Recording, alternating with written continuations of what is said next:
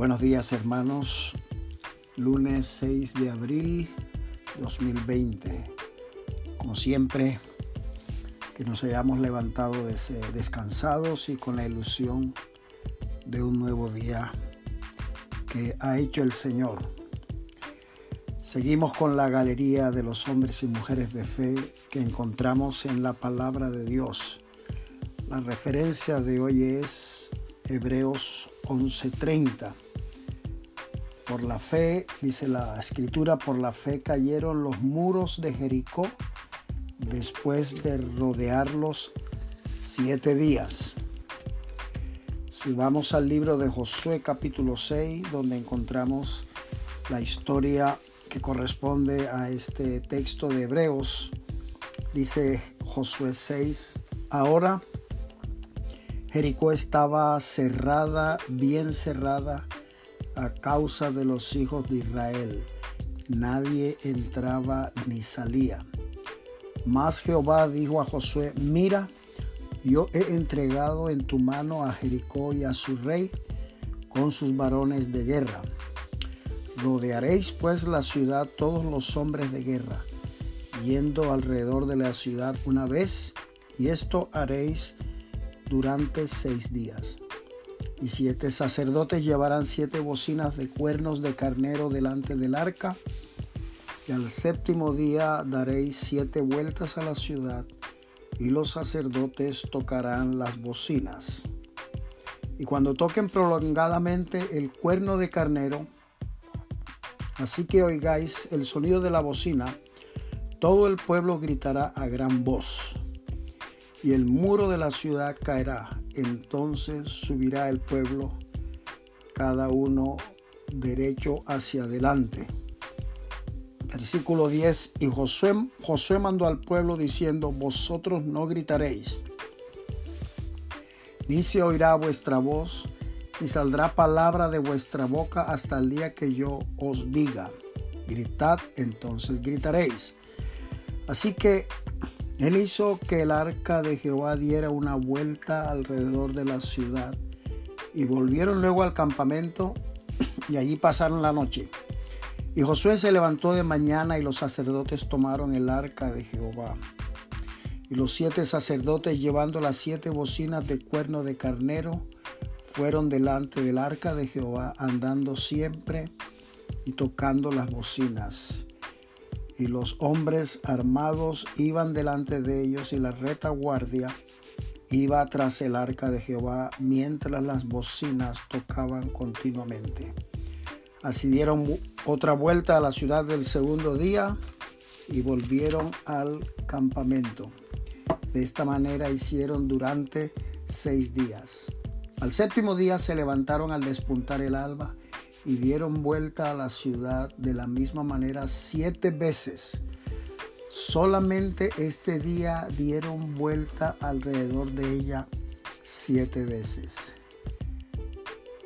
El versículo 20 dice, entonces el pueblo gritó y los sacerdotes tocaron las bocinas y aconteció que cuando el pueblo hubo oído el sonido de la bocina, gritó con gran vocerío y el muro se derrumbó y el muro se derrumbó.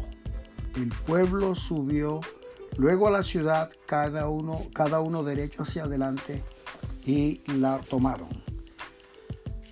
Aquí encontramos a Josué a las órdenes del Dios omnipotente. Por un lado, un pueblo acostumbrado al desierto, a andar en tiendas, pueblo nómada.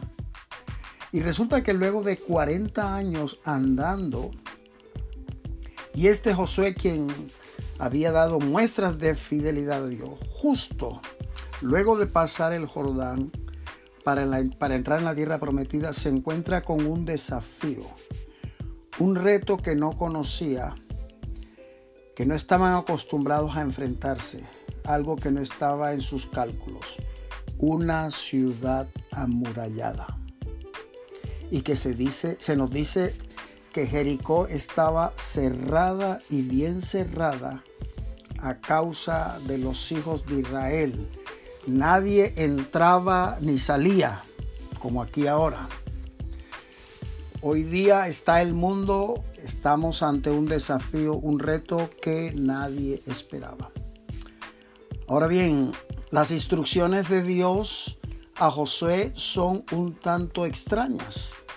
Por seis días una vuelta a la ciudad y el séptimo día siete vueltas y tocar la trompeta y le dice el Señor, el muro se caerá.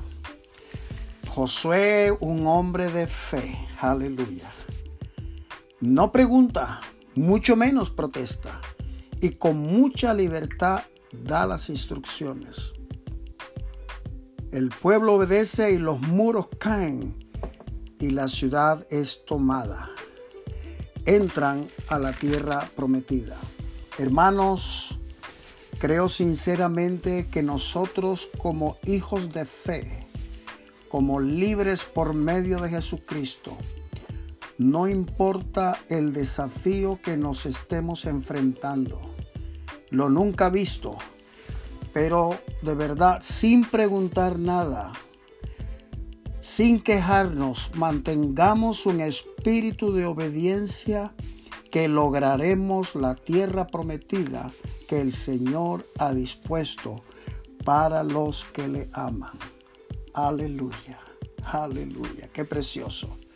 Aprovecho para decirles, sé que hay varias iniciativas de oración que ya están en marcha con diferentes grupos que se han puesto de acuerdo y vamos a añadir una iniciativa más.